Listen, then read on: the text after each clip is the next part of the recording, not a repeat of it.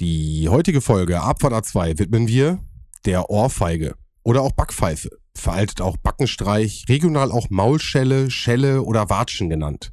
Es ist ein von der Seite geführter Schlag mit der flachen Hand ins Gesicht einer Person. Und das Wort Ohrfeige stammt aus dem Mittelhochdeutschen und wurde im 13. oder 16. Jahrhundert das erste Mal erwähnt. Naja, da die Feder natürlich bekanntlich stärker ist als das Schwert, dachte ich es vielleicht mal ganz interessant, sich in dem Zusammenhang sich den Wikipedia-Artikel anzuschauen.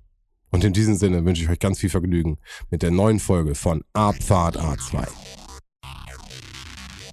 Drei Typen, drei Meinungen, eine Mission. Abfahrt A2.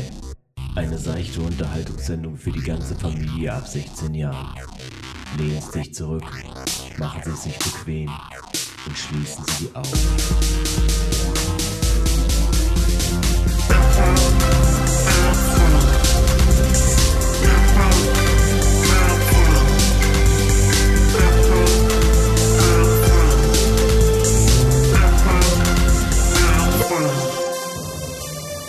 Hallo ihr da draußen.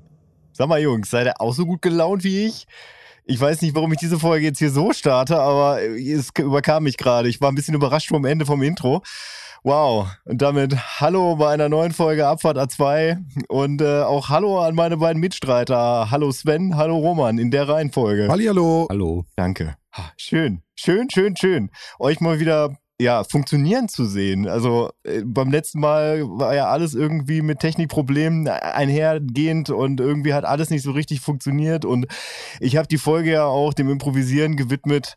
Heute scheint alles seinen ganz normalen Gang zu gehen. Ich bin Fan davon. Ja, Ich möchte nochmal herausstellen, nee, gar nicht wahr. Ich hatte ja auch mein Mikrofonkabel kurz äh, verloren. Ne? Bei mir fehlten ja auch zwei Minuten. Aber das weiß ja keiner. Ach, okay.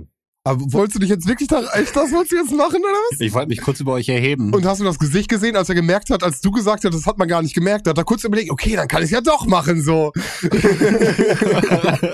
Nein, da war der Zug schon für mich abgefahren. Na, war er nicht, in deinem Gesicht sah ich's noch. Ja, schade, es ist keine Oh. Präsenzveranstaltung. Sonst hätte ich erstmal zur Begrüßung ein paar fröhliche Backpfeifen verteilt. Das macht man ja offensichtlich so heutzutage. Du machst das so. Oh, gehen wir, Das haben wir doch ganz klargestellt aber hier. da gehen wir rein, oder? Da müssen wir heute rein. Ich habe auch schon gedacht, ob wir heute wirklich so eine richtige Gossip-Folge, einfach, einfach sie heute einfach dem Gossip widmen. Weil ich bin da so reingeslidet, ne? Also ich habe wirklich alles gelesen und gemacht und getan. Also ich bin, ich würde mich heute als äh, Gossip-Experte hier vorschlagen. Okay. Okay. Ja, ich, ich habe mich eher mit dem äh, Twitter-Bereich, was das angeht, auseinandergesetzt und äh, Hm. wurde da sehr oft mit dem Begriff toxische Männlichkeit konfrontiert und habe mich gefragt, äh, also ich stelle nicht in Frage, dass es das gibt, aber ich finde, in dem Zusammenhang habe ich festgestellt, dass das manchmal auch sehr inflationär benutzt wird und dadurch irgendwie auch an Wertung verliert. Ja, vielleicht müssen wir das erstmal so ein bisschen einjustieren. Würde ich auch sagen. Ich meine, das wird ja in einer Woche ausgestrahlt. Wer weiß, was dann schon wieder passiert ist. Man Wer dann ja geohrfeigt wurde, meinst du? Ist ja nicht vor der Nachrichtenlage gefeit. Wir spielen natürlich auf das an, was Oliver Pocher passiert ist. Oliver Pocher und auch Chris Rock passiert ist. Beide haben eine Schelle kassiert.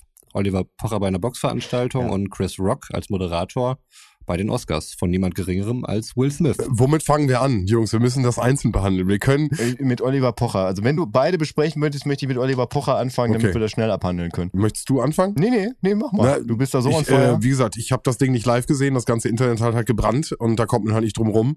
Und wenn dann Oliver Pocher zwei Sessel über die Tribüne fliegt, durch eine Backpfeife von einem äh, ihm körperlich weitaus überlegenen Typen, der im Hintergrund gezückte Handys von Freunden hat, währenddessen Christoph Daum, der jetzt ja auch komplettes Meme im Internet ist, mit verschränkten Armen neben ihm sitzt, verdattert da äh, guckt und keiner weiß irgendwie, was passiert. Und dann hektisch äh, Pocher aufspringt, weiß gar nicht, wie ihm geschieht und versucht irgendwie flüchtend da irgendwie ein bisschen Platz zwischen sich und dieser Person zu bringen. Seines Zeichens Comedian und Rapper. Wobei, ähm, das, den, den Rapper-Aspekt, den würde ich bei dem noch ein bisschen in Frage stellen. Also kann sein, dass er irgendwie mal einen Track rausgebracht hat oder so, aber hauptsächlich findet der über YouTube als Comedian statt. Und kurz danach dann dieser Post mit, das habe ich für alle getan, die Pocher jeweils äh, angegangen hat oder sie über die sich so lustig gemacht hat. Also da sind so viele Sachen im Hintergrund, die da laufen. Nichtsdestotrotz ist das vorher geplant gewesen, so das ist Vorsatz. Und mit Vorsatz äh, da drauf zu gehen, äh, mit Kameras einer berühmten Person auf einer öffentlichen Veranstaltung, das geht halt nicht. Gewalt ist die Sprache der Dummen und da waren Leute Experten auf ihrem Gebiet.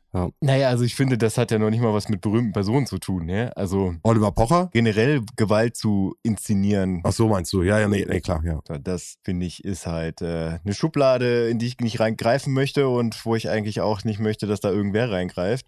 Ja, also ich bin darüber tatsächlich gestoßen, überhaupt überhaupt darauf gestoßen, über einen Fußball-Podcast, den ich regelmäßig höre, wo eigentlich Christoph Daum einfach nur im Fokus stand. Äh, zumindest bei den beiden.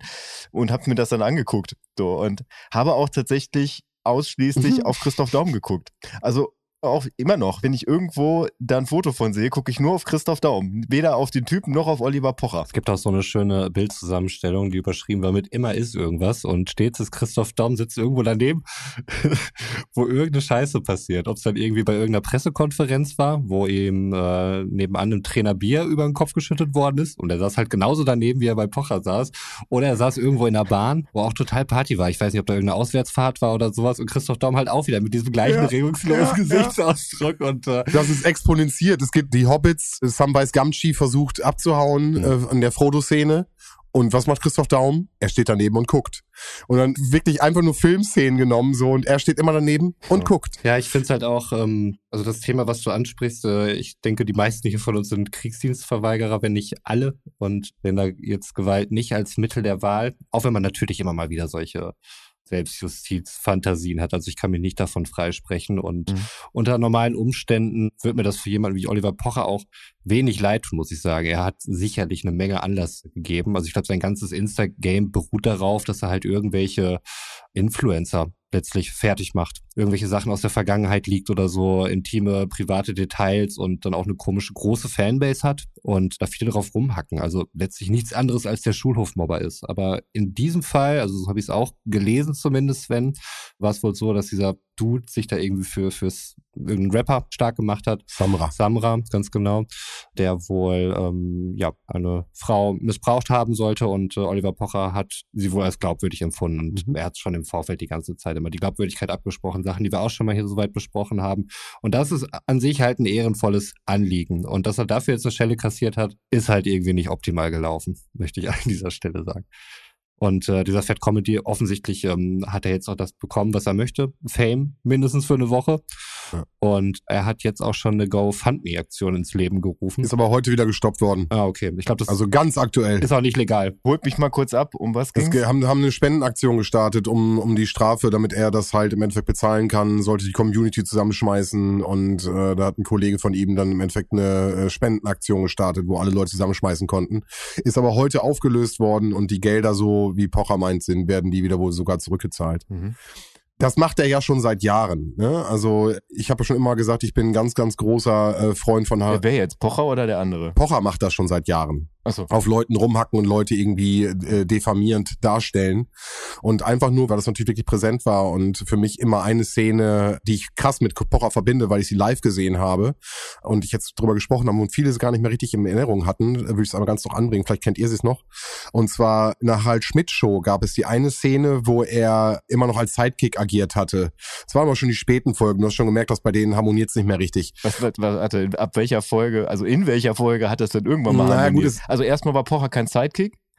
Das war ja quasi das grundsätzliche Problem. Ich weiß nicht, was die ARD sich damals gedacht hat. Also die waren ja gleichberechtigt da reingesetzt und haben sich ab Tag eins gehasst. Wobei man hatte schon das Gefühl, dass es diese professionelle äh, Neckerei manchmal war. Aber du hast vollkommen recht, sie haben sich äh, auf, auf persönlicher Ebene überhaupt nicht gemocht. Mhm. Nichtsdestotrotz fand ich es oftmals ein Entertainment-Faktor, der dabei rüberkam. Ja, definitiv. Dann kam es zu dieser Situation, wo ihm, und ich weiß nicht, ob wir das piepen müssen, äh, wo ihm eine Rapperin, Lady Bitch Ray an dieser Stelle, ihm ein Sekret aus ihrem eigenen Ich erinnere mich, ja. Scheidensekret. Ja. Scheidensekret, Dankeschön. Das Wort Mhm. fehlte mir. Ich hatte ein anderes Wort, was ich nicht sagen wollte.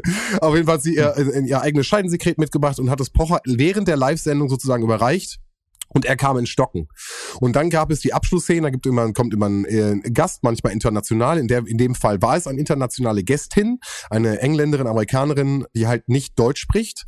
Und Pocher tritt an diese Person nach dem Auftritt heran und persifliert sie als Dieter Bohlen so bisschen flapsig und überreicht ihr auf Deutsch sprechend das Sekret, so von wegen, und hier, das kannst du auch noch haben. Die Dame guckt ihn komplett verwirrt an und Harald Schmidt, wie gesagt, ich war live dabei, ich habe das äh, nicht mal realisiert. Wir hatten keine keinen Fernseher zum Zurückspulen oder Internet gab es das auch noch nicht. Das heißt, du hast die Situation gesehen und das war das Gespräch, was am nächsten Tag auf dem Schulhof passierte.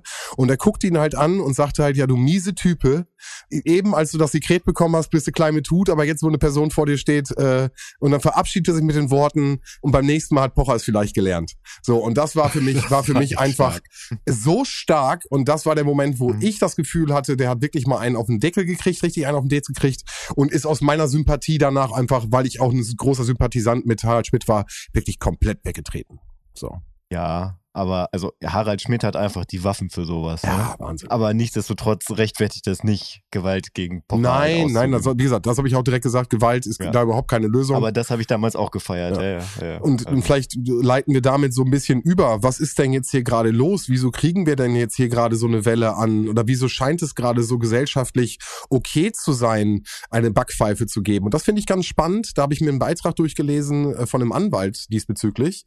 Ist natürlich jetzt, ich male gerade gerade Bilder, Gewalt ist scheiße, lassen wir nochmal ganz klar an der Stelle. Aber interessant fand ich doch, dass die Backpfeife gesellschaftlich eher ein ja, verpöntes etwas ist und in, in, wenn das jetzt nicht in der größeren Öffentlichkeit passiert, sondern im, im kleinen Verborgenen, dann ist die äh, Backpfeife ein Bagatell der Schlag mit der Faust wäre viel, viel schlimmer. Und er potenzierte das in seiner Geschichte und malte das ein bisschen aus, was denn gewesen wäre, wenn die Hand bei beiden Fällen, bei dem anderen Fall, den wir gleich besprechen, auch ist, dass die Backpfeife doch, ja, nicht so schlimm in Anführungsstrichen ist. Ich fand jetzt die, die Herleitung dazu, also dass das jetzt irgendwie gesellschaftlich akzeptiert sei, sehe ich eigentlich nicht so. Ähm, Nein, also nur weil es jetzt irgendwie äh, an einem Wochenende an zwei komplett unterschiedlichen Orten irgendwie passiert ist. In der Öffentlichkeit passiert ist. Es wird noch ja, an ja. anderen nicht öffentlichen Orten über das ja. Wochenende passiert sein auf der Welt. Ja klar, aber so, dass es halt so medial präsent ist und äh, nicht, dass irgendwie dein Nachbar oder sowas deiner Ollen eine Schelle gegeben hat oder sowas in der Richtung.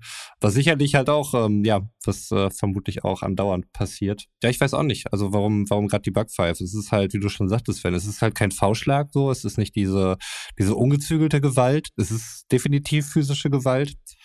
Viele reden sich mit sowas dann ja auch raus, so von wegen, ihm oder ihr sei die Hand ausgerutscht.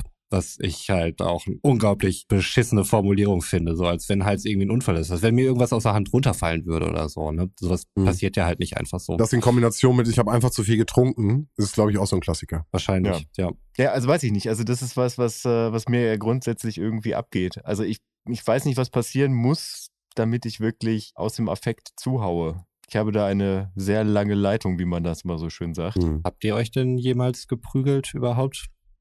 Ja, also ich, nein, also ich nein, also deswegen warte ich jetzt. Ach so, okay. Ich, ich dachte, ich warte, was Götz sagt, um nicht komplett doof dazustehen. Hahaha.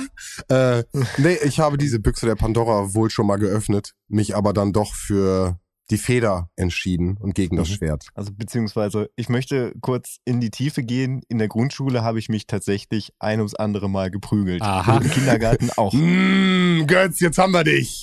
Das verjährt ja. nicht. Hm. Ich kann mir gar nicht vorstellen, wie du mit deinem äh, Beatles-T-Shirt da irgendwelche kleinen Kinder an den Haaren da durch den Kindergarten ziehst oder so. Habe ich dir jemals erzählt, dass ich ein Beatles-T-Shirt in der Grundschule hatte? Ja. Ja, krass. Ich dachte gerade, du wärst dabei gewesen, hättest heimlich zugeguckt. Wer weiß, vielleicht gibt's ja Footage, mal gucken. Die, die Geister, die ich rief, ja. einfach. Was bei Insta so passiert die nächste Zeit. nee, also ich, also seit ich tatsächlich irgendwie älter als zehn bin, mh, hm, Nee, also ich habe mich nicht wirklich geprügelt. Ich hatte das irgendwie leider in meinem Social-Umfeld, war das irgendwie ein Ding, dass man sich irgendwie profilieren musste. Ja, das hatte ich auch. Ich wurde auch sehr oft geschlagen. Okay.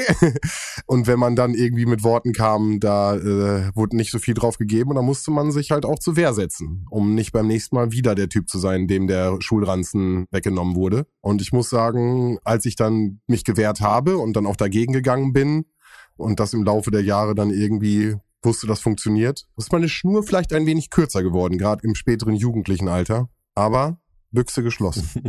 Sehr gut. Also ich, ich wurde auch weder von Roman noch von Sven, auch im privaten Bereich, noch nicht einmal bedroht. Währenddessen er das sagt, ist seine Waffe auf ihn gerichtet.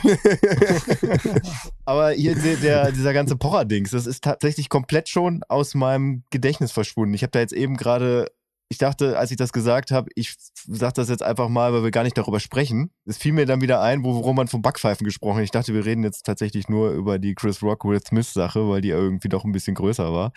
Aber halt, ich finde, oder ihr habt das ja öfter gesehen. Wurde Oliver Pocher tatsächlich nur mit der Hand Innenfläche gehauen, soweit wieder geflogen ist? Alter, ja, wirklich. Okay. Und du siehst die Hand hinterher auch, ist ja irgendwie dann nochmal so eine Großaufnahme. Das ist halt wirklich, also das Gesicht, ich lache, Entschuldigung, aber es ist einfach eine surreale Vorstellung, dass das halt wirklich einfach dann vor laufender Kamera auch alles hochgeladen, also du siehst, das ganze Gesicht ist rot. So, er hat wirklich komplett mit der ganzen Pranke und auch das Ohr nochmal erwischt, was ja auch Roman eben meinte.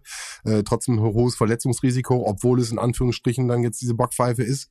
Äh, es ist nicht einfach nur eine Backpfeife, sondern halt auch wegen Trommelfell und ETC kann halt auch verletzt werden. Ne? Du, es ist aber auch ein Unterschied, ob jetzt irgendwie ein Schwergewichtsboxer dir eine Backpfeife Ja. gibt oder ich. Ja, ja. Also das ist halt der Unterschied, ob du irgendwie 20 Kilo vors Gesicht oder eine Tonne vors Gesicht kriegst, ne? Wollen wir das mal im nächsten Live vielleicht mal ausprobieren? Also da ich gerade die ganze Zeit von dir rede, gerne. Ich sehe eine Top 3 Backpfeifen auf jeden Fall. Wir können ja sagen, wenn ich das nächste Mal wieder äh, sechs Wochen lang Instagram äh, und Widmung verchecke, dann kriege ich eine Backpfeife. Also ich finde, unter Freunden eine Backpfeife zu geben, aus witzigen Gründen, ist schwieriger, als man denkt. Könnt ihr euch noch bei How I Met Your Mother Natürlich, natürlich. das gab's zwischen mir und meinen Brüdern, gab's Ohrfeigenwetten. Das heißt, wenn es irgendwie was gab, wo wir, wo wir uns uneinig waren, Weißt du, er sagt, er ist in keiner Schlägerei dabei, ne? Und dann ist es echt so ein Marshall-Move. das ist ja keine So, ja, Schlägerei. wir machen immer Kakao, Kakaotag, so. Und das, das ist dann der, der, der Schellentag, wo sie sich gegenseitig in den Keller einsperren und gegenseitig Backpfeifen-Challenge machen. ja, aber ich finde, unter Geschwistern zählt das nicht. Wieso nicht? Wenn ich, weiß wie viel Schlägereien ich mit meiner Schwester schon hatte. Ja, aber wir hatten auf jeden Fall, also das war auch äh, No Bad Blood dabei, ne? Es war einfach ganz klar so, da ist jetzt eine, eine Frage, die geklärt werden muss und der, der recht hat, der hatte halt eine Ohrfeige frei. Ne? Also das war halt der Wetteinsatz. Um, Jungs, Fingerkloppe, Ja, klar. auch ein Thema, spielerische Gewaltanwendung unter Freunden. Im Familienbereich habe ich das selten gespielt, fällt mir gerade auf. Aber so mit Freunden, Fingerkloppe und dann hast du ja immer den Typen oder Durak, war ja auch dann teilweise gegen die Richtung. Aber wenn du jemanden hattest, der Pik oder Kreuz, Echt, war die Durak einfach ein Kartenspiel? Ja, Durak war ein Kartenspiel, aber wer verloren hat, der hat halt auf ich Hand auch gekriegt, so Hand ne? gekriegt, genau. Oh, so habe ich das und, nie gespielt. und wir haben teilweise, da waren die Hände halt rot und wirklich so schon taub, dass du gar nichts mehr gemerkt hast, ob die da reingekniffen haben oder gepiekst haben. Das war dann irgendwann egal. Wie hieß denn nochmal dieses Spiel mit dem 5-Mark-Stück? Könnt ihr euch dran erinnern, wo das so gedreht worden ist? Ach so. Und äh, da musste man mit dem Finger mal so dran schnipsen und der andere musste dann zurückschnipsen, musste sich dabei immer drehen. Und wenn du es dann verkackt hattest, musstest du deine Knöchel so auf den Tisch stellen und der andere hat halt mit dem Daumen das 5-Mark-Stück dagegen geflitscht. Also siebte, achte Klasse hatte ich ziemlich häufig offene Knöchel einfach. Und anscheinend Geld. Rich Wir Kid. hatten nix. Wir Nein, das haben die reichen Kinder mitgebracht. Ich habe nur mitgespielt. Ja, aber ich musste gerade denken, wo, du- wo du das sagst, dann diese Challenges, wo halt dann auch irgendwie dieses Gewalt äh, Exemplarding halt auch spielerisch dann auf jeden Fall mit rein. ein Ding oder hier, hier irgendwie so ein, ein O-Form mit äh, Daumen und Zeigefinger und jemand guckt rein und dann kannst du Ja. jemand irgendwie auf die Schulter hauen und Oh, sowas. wie habe ich den vergessen? Natürlich, reingeguckt, Alter. Und dann, Ja, dann wenn genau. du nicht wegwischst, dann kriegst du noch mal einen. Mhm. So. Ist aber, glaube ich, auch so ein pubertierendes Jungs-Ding halt einfach. Ne? Also bei, Mm. bei vielen. Ähm, Sexismuswarnung an der Stelle. Wieso? Also ich habe jetzt äh, zumindest aus äh, eigener empirischer, natürlich muss ich das äh, ethnografisch eingrenzen auf das Gymnasium Oerlinghausen und da auch einen gewissen Abschnitt.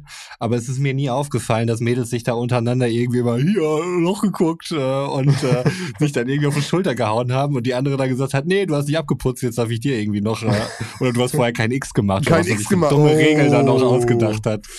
Und, und Finger, wenn du nicht reinguckst und machst den Finger rein und schaffst es wieder rauszunehmen.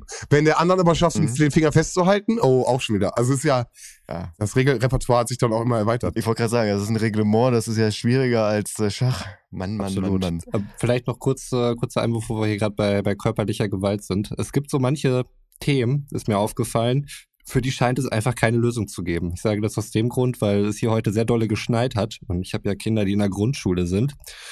Und es war schon bei mir in der Grundschule immer ein Thema, Schneebälle werfen. Ähm, weil immer wieder Lehrer kamen mit der Geschichte, was ja auch völlig legitim ist, dass da halt Steine drin sein können. Und äh, es immer mal irgendein Kind gab, was vermutlich, oder zumindest wurde es sich vielleicht ausgedacht oder so, was das Augenlicht verloren hat.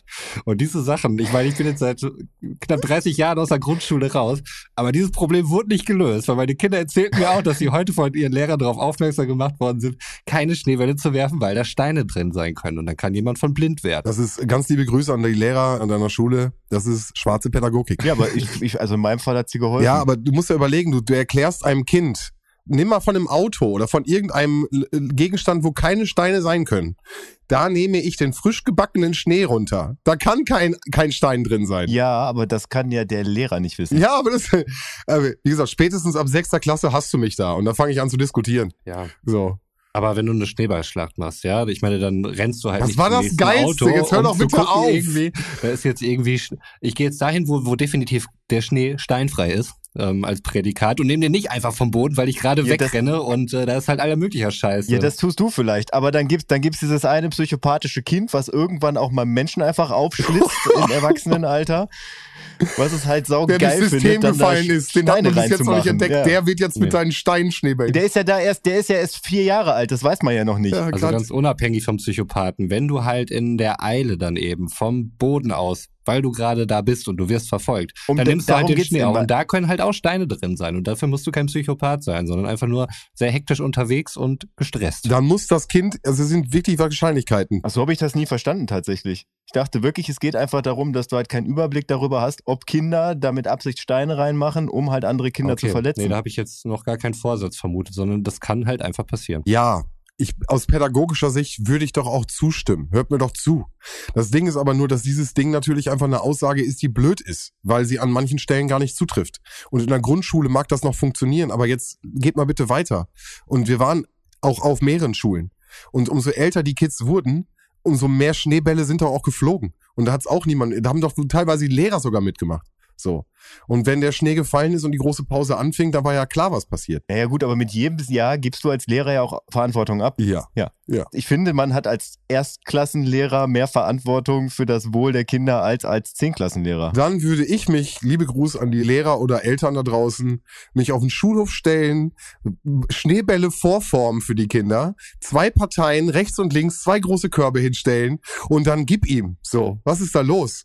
Also das komplett zu verbieten, finde ich halt, also da kannst du nicht. Du musst irgendwie versuchen, damit pädagogisch umzugehen und zu sagen, da sind Steine drin und dann werden die Kinder alle blind, ist einfach genauso wie, wenn du am Daumen nuckelst, dann fällt er ab. So, das sind einfach, das sind, das sind doofe Sachen. Oder wenn die Zunge, auch schon vorgekommen, wer, wer wer, wer die Zunge rausstreckt, wer schielt, bleibt so, oder es gibt da die ganze Kacke. Das ist, also, auf Augenhöhe mit den Kindern zu reden, ist super wichtig. Den versuchen zu verklickern, dass sie nicht dumm sind, finde ich auch ganz wichtig. Aber das, finde ich, nimmt sie nicht ernst. Da sind überall Steine drin und die Kinder werden blind. Ja, nicht da sind, aber es, es kann halt passieren. Wenn man das so als optionale Geschichte verkauft, dann finde ich, äh, ist man damit auch wahrheitsgemäß auf der richtigen Seite. Es kann auch sein, dass der Weihnachtsmann dieses Jahr nicht kommt. Es kann auch sein. So. Ja, alles möglich. Ja, Schnee war auf jeden Fall schon mal da. Ja. Bleiben wir denn jetzt noch bei dem, bei dem, bei dem Ohrfeigen-Klatscher und machen noch den Will Smith-Part? Den finde ich tatsächlich irgendwie, keine Ahnung. Also, da steckt für mich mehr Realität drin und mehr Affekt als bei dieser Pocher-Geschichte, wo es ja tatsächlich einfach nur darum ging, um durch das Leid eines anderen Fame zu generieren. Das ist genauso wie du erschießt einen Musiker, damit du unvergesslich wirst. In einer Light-Version. Aber dennoch auf, auf dem gleichen Level.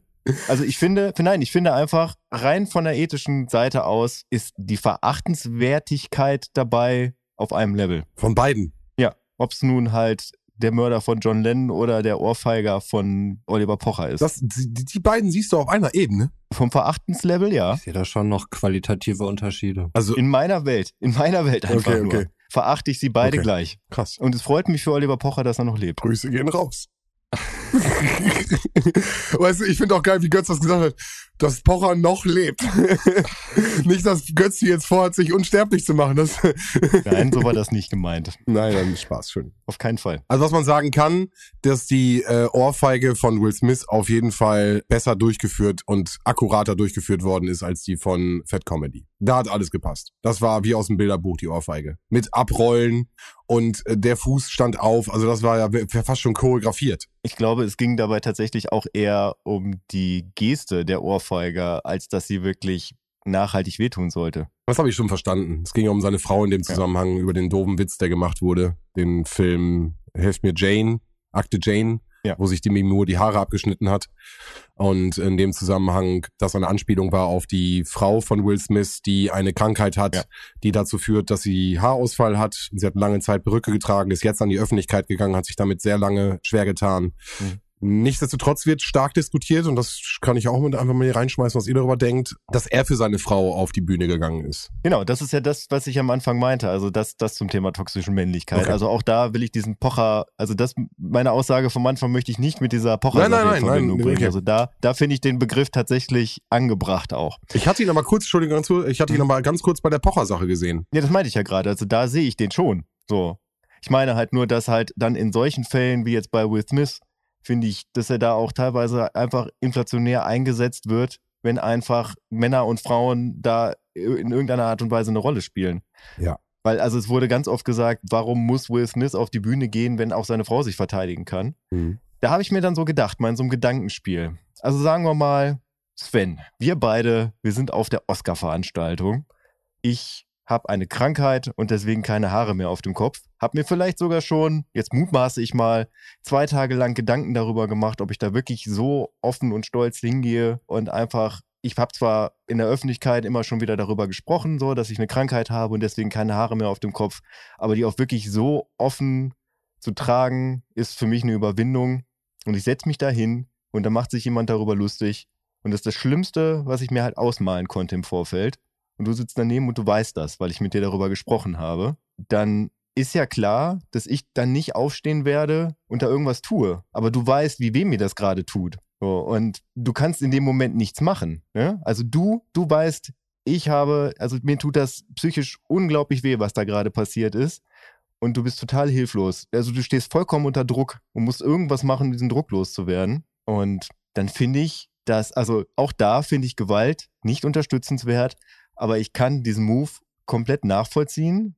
Und ich finde, der hat dann nichts mit toxischer Männlichkeit zu tun, sondern einfach nur mit dem, was da in dem Moment in dir passiert. Und das ist eher eine Form von Hilflosigkeit. Auch wenn ich da jetzt Mhm. mutmaße Mhm. und da wirklich konstruiere. Ich bleib bei unserem Beispiel. Mhm. Sind wir auch so berühmt wie die beiden? Also sind wir, stehen wir im, im, im Öffentlichen? Okay, ja. Würde das für dich eine Genugtuung bringen, wenn ich das für dich tun würde? Al- Also dann in der Situation? Mm, auch da habe ich drüber nachgedacht, tatsächlich. Ich würde mich wahrscheinlich freuen, wenn du es tust, aber wenn du es nicht tust, würde ich dich dafür bewundern, dass du so ruhig geblieben bist. Mhm. Weil, also in dem Moment würde ich mir halt wünschen, dass demjenigen so wehgetan wird, wie mir gerade wehgetan wurde. Mhm. Aber wahrscheinlich mit ein bisschen Abstand fände ich es schön, dass du einfach da warst in dem Moment und ich nicht das Ganze alleine durchstehen musste. Aber wenn das halt passiert ist, was passiert Mhm. ist, also dass du auf die Bühne gehst und den dann halt verprügelst, dann würde ich Genugtuung empfinden, ja.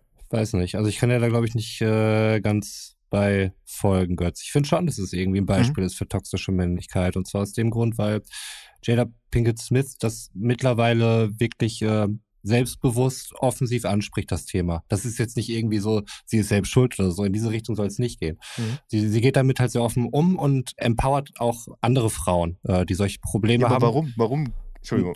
sag Nee, das ist, ähm, dass das ein total dummer, deplatzierter Joke von Chris Ro- Rock war, steht außer Diskussion.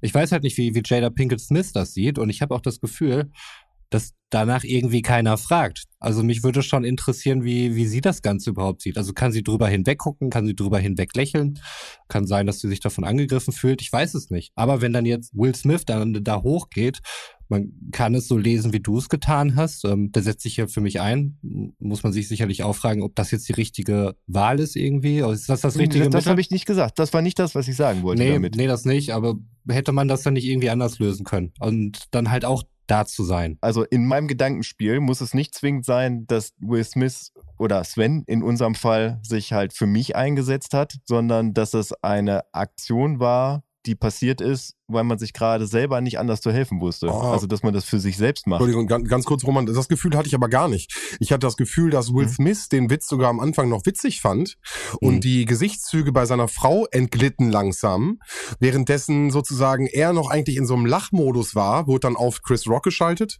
Und dann kam die Situation, dass Will Smith dann auf die Bühne kam. Also von wegen, also ich hatte das Gefühl, sie fand es scheiße, absolut scheiße, aber er hat es so ein bisschen, da heißt es Humor. Und da ist auch eine ganz wichtige Frage, die, uns, die wir uns ja auch immer wieder stellen. Was darf denn Comedy überhaupt? Mhm. Wo fängt Comedy an? Wo ist Satire? Also welcher Deckmantel wird er benutzt? Und ich hatte das Gefühl, Will Smith hat es erst gar nicht, also gar nicht so, das Ausmaß gar nicht gesehen. Entschuldigung, Roman. Mhm. Ja, kann sein. Also wie gesagt, stecke ich jetzt zu wenig drinne. Ich fand es an sich trotzdem irgendwie halt eine, eine völlig dumme Aktion. Es sind halt Komiker, ne? Also ich möchte jetzt ja auch nicht diese Was darf Satire ähm, Diskussionsfass aufmachen, weil ich es äh, unglaublich lästig und anstrengend finde. Mhm. Es war halt ein beschissener Joke. Ja. Aber dafür muss er irgendwie keiner auf die Fresse kriegen. Also, das ist irgendwie meine Sicht der Dinge. Und ich weiß halt nicht, ähm, ob er Jada Pinkett Smith damit jetzt einen Gefallen getan hat oder nicht. Würde mich schon interessieren, wie sie dazu steht, wie sie das Ganze findet. Will Smith hat sich ja mittlerweile dafür irgendwie auch entschuldigt. Mhm. Keine Ahnung. Also, ähm, ich, ich kann es verstehen, dass, dass du da auch Abgrenzungen siehst, Götz. Und ich glaube auch, was immer dann so ein bisschen fehlt in solchen Diskussionen, sind halt einfach die Grautöne ist halt immer total binär. Das ist, glaube ich, auch so, ja, so ein okay. Twitter-Ding. Ne? Also es ist entweder schwarz oder weiß. Ja, also ja, dank, danke dafür, weil ich habe eben gerade auch gemerkt, dass man halt, um seine Argumente zu unterstützen, ganz, ganz schnell halt in die Schwarz- oder Weiß-Ecke mhm. auch abdriftet. Ne? Also ich habe auch versucht, gerade irgendwie extrem zu argumentieren. Ich finde es halt schwierig, vielleicht das zu sagen, also wenn man jetzt wirklich mal diese beiden Situationen nimmt, die wir jetzt gerade genommen haben, ne, dann wirklich zu sagen, das ist auf einem Level. Hm. Also, was jetzt zum Beispiel toxische Männlichkeit angeht. Ähm, was würdet ihr sagen? Will Smith Oscar aberkennen, ja oder nein? Ist mir ehrlich gesagt scheißegal. Also, wenn, wenn Harvey Weinstein seine tausenden Oscars behalten darf, dann darf Will Smith für die Schelle den von mir aus auch behalten. Hm. Ich weiß, äh, durch diese ganze Diskussion, ich weiß gar nicht, wer überhaupt als bester Film prämiert worden ist. Ähm, er war doch der Vater von den beiden Tennisstars. Nein, also er hat ja einen, einen Oscar als bester Hauptdarsteller bekommen, aber welcher Film wurde als bester Film prämiert? Dune. Ja, siehst du. aber ich muss aber ehrlicherweise dazu sagen, wenn diese Szene nicht passiert wäre, wüsste ich noch nicht mal, wer bester Hauptdarsteller geworden ist. ja, wahrscheinlich. Also von daher, Filme interessieren mich halt wirklich überhaupt nicht. So, da bin ich vollkommen raus. Es ist mir egal, wer die goldene Kamera kriegt, es ist mir egal, wer einen Oscar kriegt. Okay, bester Film, Coda, C-O-D-A. Stimmt, ich habe es irgendwie gelesen. Noch nie in meinem Leben gehört. Habe ich noch gar nicht so mitgekriegt. Die 17-jährige Ruby ist das einzig hörende Mitglied einer gehörlosen Familie. Mhm. Von der Schule hilft sie ihrer Familie als Dolmetscherin. Ja, spannend. Ja. Kurze Filmecke. Sorry. Also mir nochmal ganz wichtig, das, was ich sagen wollte, hat Roman gesagt. Ne? Also mir sind bei solchen Diskussionen tatsächlich die Grautöne wichtig und ich bin auch selber schuld, dass ich mich auf Twitter aufhalte bei sowas was mich halt ein bisschen sauer und wütend gemacht hat wieder. Also dieses ewig in irgendeiner Ecke und dann dagegen argumentieren. Ich glaube, Schwarz und Weiß hilft dabei, dir eine Positionierung zu machen, gerade in dieser pluralistischen Welt. Und es ist ja auch etwas, was man früh lernt, was ist richtig, was ist falsch, aber dass es halt dann nochmal so einen großen, kleinen Graubereich dazwischen gibt, das ist ja oft das, was ein bisschen vergessen wird. Aber um so eine Positionierung zu machen oder Opfer, Täter, wo ist der Opfer, wo ist der Täter, solche klassischen Kategorisierungen finden ja statt. Ja. Und also zu, zu deiner Frage nochmal, Roman. Ich habe da noch gar nichts zu gesagt. Ich habe keine Ahnung, was die Statuten der Oscars sagen. Wenn da drin steht, wer sich prügelt, der wird ausgeschlossen, dann ist das halt so. Wenn nicht, ist es, auch wenn es vor laufenden Kameras passiert ist, irgendwie dann immer noch eine Sache zwischen Chris Rock und Will Smith. Mhm. Ja, irgendwie schon. Ja. Ja. Aber wo wir schon bei Hollywood-Schauspielern sind, vielleicht noch eine traurige Sache. Bruce Willis wird aufhören als Schauspieler. Ich dachte gerade, du wolltest sagen, Bruce Willis ist tot. Nein, ist er nicht, ist er nicht. Ich wusste gar nicht, dass er überhaupt noch Schauspieler ist. Das habe ich gar nicht mitbekommen. Und zwar äh, leidet er wohl an der Krankheit Aphasie, die wohl das Sprachzentrum stört. Und deswegen hat er oder hat seine Familie bekannt gegeben, dass er nicht mehr Schauspielern wird und äh, jetzt offiziell seine Schauspielkarriere beendet. Okay, ist äh, vollkommen an mir vorbeigegangen. Spontane Bruce Willis Top 3? Spontan? Spontan? Wow. Okay, wollen wir der klassischen Runde dann wie immer? Götz fängt an, oder was? ja, pff, ähm, Platz 3 Hudson Hawk, der Meisterdieb. Oh, gutes Ding. Gutes Ding. Mhm. Schöner Hut. Ja, also ich mag generell so Heistfilme und wenn es dann halt auch wirklich noch witzig und clever passiert, mit einem, was er ja nun mal ist, sehr charmanten und charismatischen Schauspieler, würde ich halt in Hudson Hawk immer einem Thomas Crown Affäre zum Beispiel vorziehen. Hudson Hawk. 91. Krass. Hudson Hawk.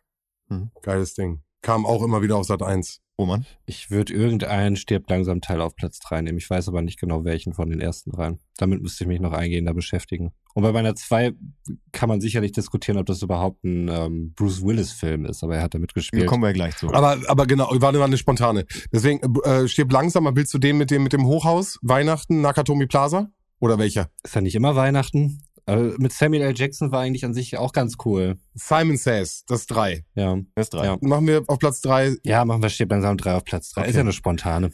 Okay, okay. Ja. Mein Platz drei, ich muss ihn mit reinnehmen. Äh, 12 Monkeys. Oh, den habe ich Ja. total vergessen. Ja. Dann hätte Ja. ich den vielleicht. Ah, scheiße. Absolut. Für mich, für, also der junge Brad Pitt auch an der Stelle super gut, muss auch erwähnt Ja. werden. Aber für mich, Bruce Willis, habe ich ganz oft die 12 Monkeys-Szenen im Kopf. Ja. Wie er durch die, und super low-budget-mäßig, die, durch, die- wie sie dieses mit der Zeitreise gemacht haben, die verschiedenen Szenerien. Äh, für mich ein All-Time-Klassiker, steht auf meinem DVD-Regal. Wirklich geiles Ding. Mm, Mein Platz zwei hat Roma mir gerade kaputt gemacht, deswegen jetzt nicht Stirb langsam drei, sondern Stirb langsam eins. Okay. Ja, ich weiß, dass ich es immer falsch sage, aber ich freue mich jedes Mal ein Ast ab, wenn ich es irgendwie im Fernsehen gesehen habe und der Heidi Ho-Schweinebacke sagt, obwohl er das Ja. überhaupt nicht sagt. Yippie Schweinebacke. Yippie ne? Und Ja. für mich auch, Heidi ho, sagt er immer. Und Mr. Henky. äh, auch weil du, weil, weil du es jetzt gerade sagst, einer meiner Lieblingssätze, und jetzt krieg ich ihn wahrscheinlich hin, äh, mir scheint die Sonne aus dem Arsch. Er ist in, so einem übelsten äh, d- Drecksding und äh, macht sein, mir scheint die Sonne aus dem Arsch. Und ich glaube, den habe ich auch so früh geguckt irgendwie, das habe ich irgendwie dann auch meinen mein Alltag adaptiert so. Noch viel zu jung gewesen sozusagen, aber dann, wenn mich immer und wie geht's dir? Mir scheint die Sonne aus dem Arsch. Und das war so dieser coole Ausspruch, den ich mir dann einfach immer wieder angewöhnt habe, so die Leute mich für voll verliebt angeguckt haben. Mhm. Ja, er stirbt langsam mega gut. Er fängt mit einem weißen Tanktop an und er ist mit einem schwarzen Tanktop fertig. Das, so muss ein Film sein. Super gut. Und Nakatomi Plaza für mich auch Legende. Kann man bringen. Bin ich da mit zwei? Ja.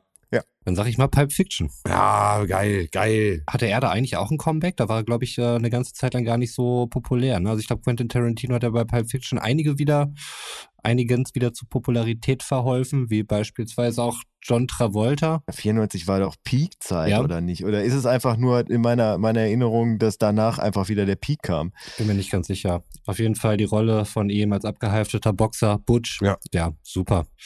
Wie er nachher halt diesen, diesen komischen Shopbesitzer und den Bullen. naja, ihr kennt es doch alle da draußen. Wie er ihn Ja. rettet. Ja, Sag es. ja, wie er Marcellus Wallace rettet. Ähm, das ist schon, ist schon, hat schon gute Szenen auf jeden Fall. Also auch, äh, wie er dann vor Christopher Walken ist es, glaube ich, ne, der dann seinen Vater spielt in irgendeiner Rückblende, äh, wo er über Mit die Uhr Uhr. erzählt und die Bedeutung dieser Ja. Uhr. Es gibt so viel, Pulp Fiction ist ein eigener Podcast. Ja, bitte, bitte. bitte. ähm, mein Platz zwei, das fünfte Element. Für mich, Bruce Willis, eher so ein bisschen der Döspaddel und der Dummbatz in dem ganzen Ding. Mhm. Aber ich finde, das vielleicht auch mal für mich immer so dieser Actionheld und ich fand in Fünfte Element, ich habe den richtig gelebt und geliebt, diesen Film und ich fand, er hat das einfach super, super gut gemacht. Überforderte sein mit diesem ganzen übertechnischen, eigentlich immer so diese Eigenbrötlerrolle. Äh, ja, Fünfte Element für mich mit Bruce Willis auch einfach ein geiles Ding. Ja, mein Platz eins Hm, Hat nicht meinen Lieblingssatz inne, aber trotzdem nehme ich den Film mit meinem Lieblingssatz da nicht rein, sondern mein Platz eins ist ein Film, den man nur einmal gucken kann, weswegen ich ihn auch nur einmal gesehen habe und deswegen irgendwie seine Schauspielleistung da vielleicht ein bisschen glorifiziert gerade in meinem Kopf ist, aber The Sixth Sense. Ja, auf jeden. Mit einer der geilsten Plot-Twists des Jahrhunderts. So. Ja. Ich kann tote Menschen sehen. So, das ist äh, Wahnsinn, das Ding. Ich habe das, glaube ich, also irgend, also ich, das war ein Film von denen, die gucke ich einmal, den musstest du noch mal ein zweites Mal gucken, weil du nicht geglaubt hast, dass das nicht, also da, das haben sie noch nicht hingekriegt. Ja, Und wenn du dann noch mal siehst, also Wahnsinn, super guter Film, mega gut. Ja. Wobei ich den Jungen, glaube ich, besser fand als Bruce Willis in der Situation, also in dem ganzen Ding. Ich fand, der Junge hat einfach so, den habe ich noch so im Kopf mit seinen großen Augen. grundsätzlich musste Bruce Willis gut spielen in den Filmen. nein, nein, die wie Filme gesagt, mit mit, Bruce mit, Willis gut äh, sein? Fünfte Okay, Element spielt er ja, Ja. auch nicht super gut. War das Pat, nee, nicht Patton Oswald, ähm, wie hieß denn da nochmal der Junge? Hm. Oh, äh, AI hat er auch noch gemacht. Haley Joel Osment, Haley Joel Osment, ja. genau. Der auch äh, bei The Boys eine Nebenrolle hat, die ja auch natürlich sehr amüsant ist. Wie eigentlich alles an The Boys. Fantastische Serie. Aber hier soll es ja um Bruce Willis gehen. Und daher meine Nummer eins. Der ein oder andere äh, kann es sich möglicherweise schon herleiten aus dem, was ich sonst mal hier so geäußert habe. Es ist Last Boy Scout Ja. mit Damon äh, Wayans. Ein Sprüche-Action-Feuerwerk sondergleichen. Äh, interessanterweise sollen sich wohl äh, Damien Wayans und Bruce Willis überhaupt nicht verstanden haben am Set. Ich finde, davon merkt man gar nichts bei dem Film. Also das wirkt so, als wäre das wirklich die perfekte Chemie. Also Bruce Willis, was die Sprüche angeht, in Topform einfach. Ähm, so viele gute One-Liner, die bis heute überdauern. Gucke ich immer noch gerne, macht mir immer noch Spaß. Ja, mega Ding. Ich habe damals das mit einem erwachsenen Freund meiner Mutter geguckt äh, und genau so wurde er mir vorgeschlagen, so von wegen, das, wird, das ist der krasseste Actionfilm, da ist nur Action, da gibt's nur coole Sprüche so und äh, dann habe ich den irgendwie, was weiß ich, mit 15,5, 16 schon geguckt, so Mhm. was gar nicht für mein Alter war und genau so bin ich am nächsten Tag auch in die Schule gegangen, das heißt, äh, ich konnte konnte ein, zwei, drei Sprüche mehr und äh, ein, zwei Rollen auch mehr vielleicht, die ich dann übersetzen konnte, ja, cool. Ja, ja, also was soll ich sagen, ne? Halt genau das, was ihr gerade gesagt habt, ne? Krasser Film, coole Sprüche, bin dabei, immer wieder gerne. Wow. Ja, also, da sagt mal einer, ne? Wir brauchen für Top 3 Einen hab ich lange. Geht noch mal Einen habe ich, ein, meine, Ja. mein, mein Top 1 muss ich noch raushauen. Würde ich auch gerne hören. Ja. Ach jo!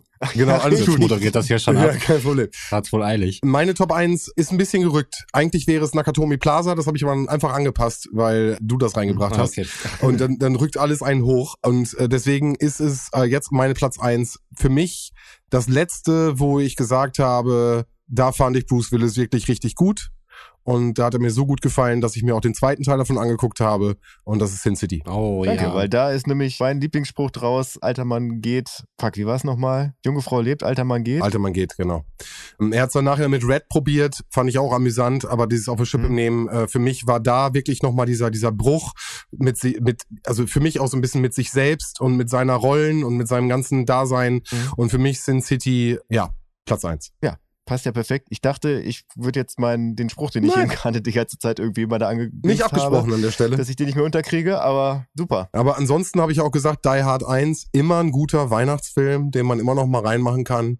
Äh, Man vergisst nämlich, dass es Mhm. bei Die Hard 1 um Weihnachten geht. Er möchte seine Frau an Weihnachten treffen. Das ist sein einzigstes Ziel. Und das am Ende zu sehen, wie er also alle Leute umgebracht hat, Blut überströmt, Nakatomi Plaza raus, seinen, diesen, diesen Polizisten, den er die ganze Zeit nur gehört hat, den der die ganze Zeit supportet hat, der ja vom alle unter einem Dach ist. Ja. So. Äh, und dann seine Frau, also es ist eine herzergreifende, tolle Liebesgeschichte. Und jeder, der das noch nicht gesehen hat, Die Hard 1 und über 16 ist, schmeißt ihn euch rein mit Leuten, die ihr liebt. Es macht Spaß. Alle unsere Zuhörer sind 16. Natürlich, weil unser Podcast ja schon ab 16 ist. Ja, dann sind wir ja safe. Das ist ja gut. Das Intro sagt es doch. Ja, es ist wie so auf einer Pornoseite. Bist du 16? Ja. Ja. Klar. Oh nein, da gehe ich immer schnell runter von der ja, Seite. richtig. Ja, Sorry, das wusste ich nicht. das war mal eine spontane. Ja, also was ich noch irgendwie heute als, als Thema noch anbringen wollte, einer meiner, kann man im Laufe der letzten Jahrzehnte durchaus sagen, so einer meiner liebsten Musiker ist von uns gegangen. Und zwar der, ich glaube, am meisten oder am größten Bekanntheit hat er als der Schlagzeuger der Foo Fighters bekommen. Taylor Hawkins ist, ich glaube, bei Ausstrahlung vor drei Wochen verstorben. Ich bin mir jetzt gerade nicht sicher. Ist im Prinzip auf Welttournee quasi zwischen zwei Gigs in einem Hotel zusammengebrochen. Also ich weiß nicht, habt, habt ihr auch irgendwelche Schnittmengen mit Taylor Hawkins, also wo er sagt, äh, yo, der hat irgendwie einen Impact auf mich gehabt durch Musik, durch, ich weiß gar nicht, ob er noch irgendwas anderes gemacht hat. Also ich kenne ihn halt vor allem dann eben auch als Gesicht hinter den Drums bei den Foo Fighters, Mhm. wobei bei Foo Fi- Fighters ja auch viel mal ausgetauscht wurde an Musikern. Ne? Ich weiß nicht, wie lange ähm, er da jetzt an den, an den Drums saß. 97. Ah, okay, dann ist er wirklich schon, schon sehr, sehr lange dabei. Also er war im Prinzip derjenige, der, also war ja mal ein Solo-Projekt am Mhm. Anfang nach dem Ende von Nirvana von Dave Grohl, wo er dann alles, glaube ich, eingespielt hat am Anfang und er war derjenige, der das dann im Prinzip übernommen hat. Ah, okay. Ich habe nur präsent den äh, Frontmann von den Foo Fighters. Dave Grohl, ja. Danke. Und hab dann im Hintergrund kann ich nicht wirklich mitsprechen. Also ich habe ja, ach nee, Roman, erzähl erst mal. Ist mir jetzt musikalisch nie so aufgefallen. Also klar, ich, ich mag Foo Fighters Song in der Regel. Das sind eigentlich immer gute Dinge. Das ist viel Stadionrock und wenn man so lange mit Dave Grohl zusammen ist, dann kann man kein schlechter Mensch einfach sein, weil ich glaube, äh, Dave Grohl ist einfach einer der coolsten Menschen der Welt und äh, ich kann ihn halt eigentlich nur aus den Videos und so weiter und fand ihn da immer sehr, sehr unterhaltsam. Das Drumming hat mir halt gut gefallen. Mich musikalisch jetzt geprägt oder sowas nicht, aber ich war halt schon geschockt irgendwie, weil ja, das, das sah mir so aus, als wenn da einer halt voll aus dem Leben gerissen worden ist und ähm, das ist irgendwie traurig, sowas immer. Also ich meine, es, es haben dann ja tatsächlich Alkohol- und Medikamentenmissbrauch dazu geführt und wenn ich das richtig in Erinnerung habe, war Anfang des Jahrtausends war er auch schon mal tot, äh, musste reanimiert werden Okay. und ja, also ist, was ihn halt äh, wohl auch immer begleitet hat. Ja, aber es, es war einfach, also das war so ein Mensch, der hat halt, äh, der hat da seinen, seinen Job gemacht, also mehr oder weniger in zweiter Reihe, war trotzdem immer irgendwie so ein bisschen für mich auch Gesicht des Ganzen durch diese, durch diese Sunnyboy-artige und Mhm. das ist äh, wirklich ein Mensch, wo man sagen kann, also das Älterwerden und in Vollbart haben ihm wirklich gut getan, wenn man sich mal so Fotos aus den 90ern anguckt. Ja. Aber für mich, ich habe äh, im Jahr 2009 bin ich nochmal in den Genuss gekommen, die Foo Fighters live zu sehen, damals auf dem Hurricane. Was mir damals nicht bewusst war, ist, dass es für lange Zeit das letzte Mal sein wird, dass ich irgendwie ein großes Konzerterlebnis für mich erleben kann. Ja. Das war auch der Abschluss des Hurricane. Die haben, glaube ich, am Ende irgendwie nochmal zwei Stunden gespielt und äh, auf jedem Konzert singt er Queen-Songs. Also ein Queen-Song. In Mhm. dem Fall war es, ähm, wie heißt der nochmal mit David Bowie zusammen? Under Pressure? Under Pressure, genau. Under pressure. Ja, da geht dann Dave Grohl an die Drums und dann, dann ging er halt nach vorne und hat dann Ah, okay. für einen kurzen Moment so den Frontmann gemacht. Und äh, ich fand es krass, dass, dass er das halt konnte und er halt auch von 0 auf 100 das Ganze gemacht hat, um danach dann halt wieder einfach zurückzugehen, so in die zweite Reihe. Und sowas, sowas bewundere ich halt auch. Ne? Also, dass man halt rein theoretisch das kann, so, diesen, diesen ganzen Entertainment-Bereich. Aber ja, tu, was du musst, so, oder beziehungsweise tu, was deine Aufgabe ist in dem Moment. Das fand ich tatsächlich immer beeindruckend, ja.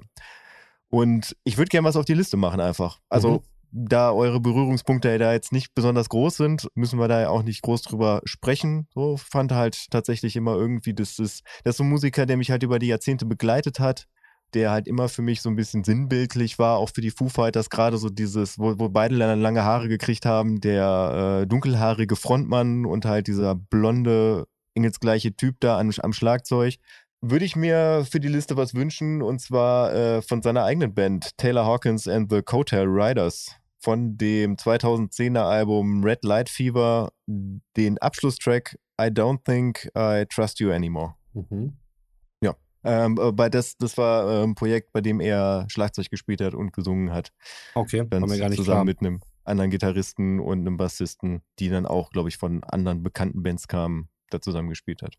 War übrigens, bevor er bei den Foo Fighters war, äh, Live-Drummer von Alanis Morissette. Stimmt, das habe ich irgendwie mitgekriegt. Ja. Schon interessant irgendwo. Schmeißen wir auch noch einen Track auf die Liste von den Foo Fighters? Ich überlege gerade, welchen. Warte mal. Dann überleg du mal, ich äh, würde von den Foo Fighters äh, dann Breakout draufschmeißen von 1999 von dem Album There's Nothing Left to Lose. Ich würde dann ähm, Best of You, glaube ich, nehmen.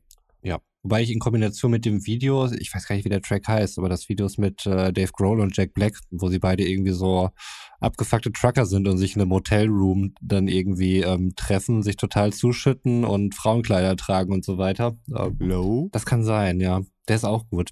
Also halt, wie gesagt, vor allem in Kombination mit dem Video. Jake Black und Dave Grohl zusammen könnte ich mir ohnehin, glaube ich, in Dauerschleife einfach anschauen und hätte eine sehr gute Zeit. Homeoffice macht es möglich, Roman.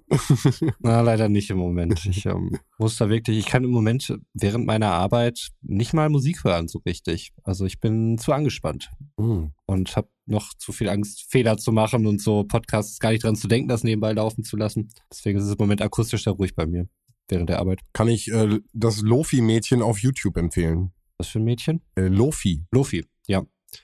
Nein, ich kenne ich kenn ja diese ganze Musik, die du eigentlich nebenbei hörst, aber ich, ich kann da im Moment nichts neben mir dulden, irgendwie an akustischer Ablenkung. Keine anderen Elemente neben mir. Man nennt die Mr. 100 Prozent. Ich möchte gerne 100% machen, auch wenn es nicht immer möglich ist und es mir auch verziehen wird, äh, jetzt in meiner neuen Aufgabe, aber, Aber äh, apropos 100 Prozent, du hattest letztes Mal, wenn ich mich recht erinnere, auch noch einen Cliffhanger rausgehauen, ne? ach so, ja, ich hatte nur eine Überlegung, ob man nochmal über die Sachen spricht wegen des Krieges, was uns jetzt vielleicht auch betrifft, was uns vielleicht innenpolitisch blüht. Bin mir aber noch nicht so hundertprozentig sicher, ob ich das hier jetzt wirklich on air machen möchte oder nicht. Aber es wäre jetzt halt nichts, womit ich jetzt die letzten drei Minuten füllen würde. Also ich bin noch nicht ganz sicher. Im Moment passieren halt einige Sachen, die mich sehr irritieren und ich gucke da halt irgendwie Du, wir sind mit Gewalt gestartet, haben zwischendurch jetzt über Menschen, die ihre Karriere im Nagel hängen und über Tod geredet. es würde passen. Ja. Ja, vielleicht schon. Ähm, aber ich glaube, ich meine, wir, wir nähern uns jetzt ja auch so langsam der, Ja. den Landtagswahlen und ich denke, da können wir das Thema Politik vielleicht beim nächsten Ja. Mal auch nochmal öffnen. Und vor allen Dingen Götz wird da uns vielleicht ein paar spannende Insights geben können, wie denn so lokaler Wahlkampf überhaupt passiert, was man da machen muss. Wie kann ich mich überhaupt zur Wahl stellen und so weiter. Das sind so Sachen, die finde ich spannend und äh, leiten uns dann vielleicht ins große Ganze. Ja, also nächstes Mal ein Polit-Talk. Ja, also was heißt Polit-Talk? Ohne jetzt groß spoilern zu wollen, also es gibt tatsächlich einfach auch bürokratische Hürden, die dabei tatsächlich, also die man überhaupt nicht bedenkt, wenn man, wenn man wählen geht oder wenn man sich Wahlkampf anguckt, die, die einfach beachtet werden müssen. Also Fettnäpfchen, die man treten kann, wo man sich halt den Arsch ablaufen muss, was erstmal überhaupt nichts mit Politik zu tun hat, sondern einfach wirklich nur mit deutscher Bürokratie. Mhm. Ja, so viel Spoiler sei mal gegeben und das lasse ich jetzt mal als Cliffhanger stehen. Also wenn die Leute jetzt nicht einschalten, wenn sie gehört, oh, bürokratische Probleme, da habe ich Bock drauf, das ziehe ich mir gerne am Wochenende rein. Das ist Dann- genau meine Fanbase. das ist genau mein Ding, das gebe ich mir. Ja, dann seid ihr nächste Woche auf jeden Fall richtig. Obwohl, nee, nächste Woche ist ja erstmal ein ganz anderes Thema angesagt, ne? Dritte Abfahrt steht an. Jetzt wird wahrscheinlich die eine Hälfte da wieder abschalten. Ich weiß nicht, wie, wie groß die Schnittmenge ist von Leuten, die sich für bürokratische Prozesse interessieren und für die drei Fragezeichen. Ich könnte mir vorstellen, ich würde mir sagen, relativ hoch sogar. Ja. Ähm, mal schauen, wer nächste Woche dabei ist und übernächste. Also, bis dann nächstes Mal. Haut rein, ciao. Genau, und nächste Woche gibt's nämlich die silberne Spinne. Roman hat schon richtig Bock. Der ist schon richtig gehypt. Der weiß schon alles, hat sich schon richtig drauf vorbereitet. Hat das schon das dritte Mal gehört auch. Mindestens, mindestens. Hm. Ich habe schon die dritte Folge gehört, also die war nicht dabei. Und übernächste Woche reden wir dann über den Passierschein A38 und gucken, wo wir den finden. Und bis dahin fahrt vorsichtig, gute Fahrt da draußen. Wir hören uns nächste Woche. Wow. Das ist ein Film, den ich letztes Mal wieder gucken wollte, aber den ich nirgendwo gefunden habe. Habe ich da nicht auch schon mal drüber gesprochen im Podcast? Ich weiß es nicht. Auf jeden Fall äh, Asterix erobert Rom. Tatsächlich bester Asterix-Teil meiner Meinung nach. Ah, Ah. machen wir eine Top 3, machen wir eine Top 3. Ah. Kleopatra ist, weiß ich nicht, ich, ich, wenn die, wenn die Ägypter das Lied singen und dann anfangen, die Steine zu schmeißen. Aber ich, ich, Und, und ich liebe auch den, Ula, Ula, Ula ist auch super. Ich liebe- Ula ist super. ich liebe auch den Synchro-Gag am Anfang, wo erklärt wird, äh, dass, dass dieser Film synchronisiert ist. Ja. Ja, deswegen- also ganz schwierig. Müssen wir noch ganz mal drüber reden, Okay, Götz. okay, es klingt, äh, ich schreit das gerade nach einer Asterix Top 3 hier. Ich, ich sehe das und Roman freut sich auch. Gucken dir an. Der muss alle Filme noch gucken wahrscheinlich. Hat Also er noch keinen gesehen? Nein, nein, natürlich habe ich ja alle gesehen. Aber wenn Asterix erobert Rom, der war mit den Aufgaben, dann erübrigt sich die Nummer eins eigentlich. Ja! Also, weil du den Scheiße nicht so gut fandst. Doch, den fand Echt? ich am besten. Also da, wo sie die ganzen Team Götz? Aufgaben lösen Oh, Team Götz. Scheiße, ich hab verkackt. Wir sind nur zu dritt. Ich hole mir noch eine vierte Person, Alter. Das wird hart. mussten. ja. Ja. Sorry. Ja, und auch äh, ich verabschiede mich dann hiermit aus diesem Podcast und äh, wünsche euch einen schönen guten Morgen, einen schönen guten Mittag, einen schönen guten Nachmittag, einen schönen guten Abend oder in meinem Fall gleich eine wunderschöne gute, Nacht. wann immer ihr das hört. Und ja, also ich, ich habe mich ja heute schon äh, in das ein oder andere äh, äh, Fettnäpfchen gesetzt, zum Teil mit Absicht, zum Teil, weil ich mich irgendwie selbst reinmanövriert habe, was so politische Korrektness angeht. Und ich war heute tatsächlich konfrontiert mit etwas. Kennst du das, wenn du feststellst, dass dein Kopf tatsächlich ein alter Rassist ist? In der Eingrenzung oder in der Anordnung von Dingen, die er so sieht und du danach so denkst, ah, so tick ich also. Wow. Vielen Dank. Um das zu erklären, also ich schaue immer mal nochmal bei Wikipedia nach, was so am, an, am Tag der Ausstrahlung passiert ist. Einfach, um mal zu gucken, ist da irgendwie was Witziges, dass ich auch äh, so ein Backup, nur sinnloses Wissen am Ende der Folge habe, wenn halt irgendwie aus der Folge raus jetzt äh, nichts Spontanes passiert. Ja, diesmal ist das kein Backup-Wissen, sondern ich fand das wirklich mega witzig, aber da komme ich gleich zu. Und zwar gehe ich dann auch immer so, wer ist geboren, wer ist gestorben, so durch und dann scroll ich so runter und denk mir, ah, Morgan Freeman hat Geburtstag, super. Und dann gucke ich unter das Bild und sehe Kofi Annan. Mm. Denk mir, Alter, und das ist der Moment, wo man sich selbst kurz für sich selbst schämt. Das ist das eine. Und das andere, das wirklich sinnlose Wissen zum Ende der Folge ist, am 8. April 1901 fand das Urspiel der österreichischen Nationalmannschaft statt, was offiziell nicht zählt, aber es ist quasi das erste Mal, dass eine österreichische Auswahl gegen ein anderes Land gespielt hat, in dem Fall die Schweizer Auswahl, jeweils gespickt mit, äh, mit ausländischen Gastspielern drin. Und auf der österreichischen Seite, da es Schülern verboten war, in Österreich wohl Fußball zu spielen, war die Hälfte der Leute mit falschen Bärten und angeklebten Haaren auf dem Platz, damit man sie halt nicht erkennt. Und ich habe halt direkt irgendwie diese Monty Python-Szene im Kopf gehabt, wo die bei der Steinigung sind und musste sehr lachen. Vielleicht geht's mir ja nur alleine so, aber damit sinnloses Wissen aus dem Bereich Geschichte. Fußballfacts. Geschichte. Geschichte. Ja, Ja. Dinge, die man wahrscheinlich sofort direkt vergessen hat, aber ich fand es, wie gesagt, heute witzig. Gehört wahrscheinlich auch zu den Dingen, die man äh, in meinem Kopf erlebt haben muss, aber ist mir jetzt auch egal. Heute stehe ich auf jeden Fall nicht so im guten Lichter in der Folge und bin jetzt auch einfach raus und sag, ciao. Jetzt hilft's auch nichts mehr. Ciao. Tschüssi.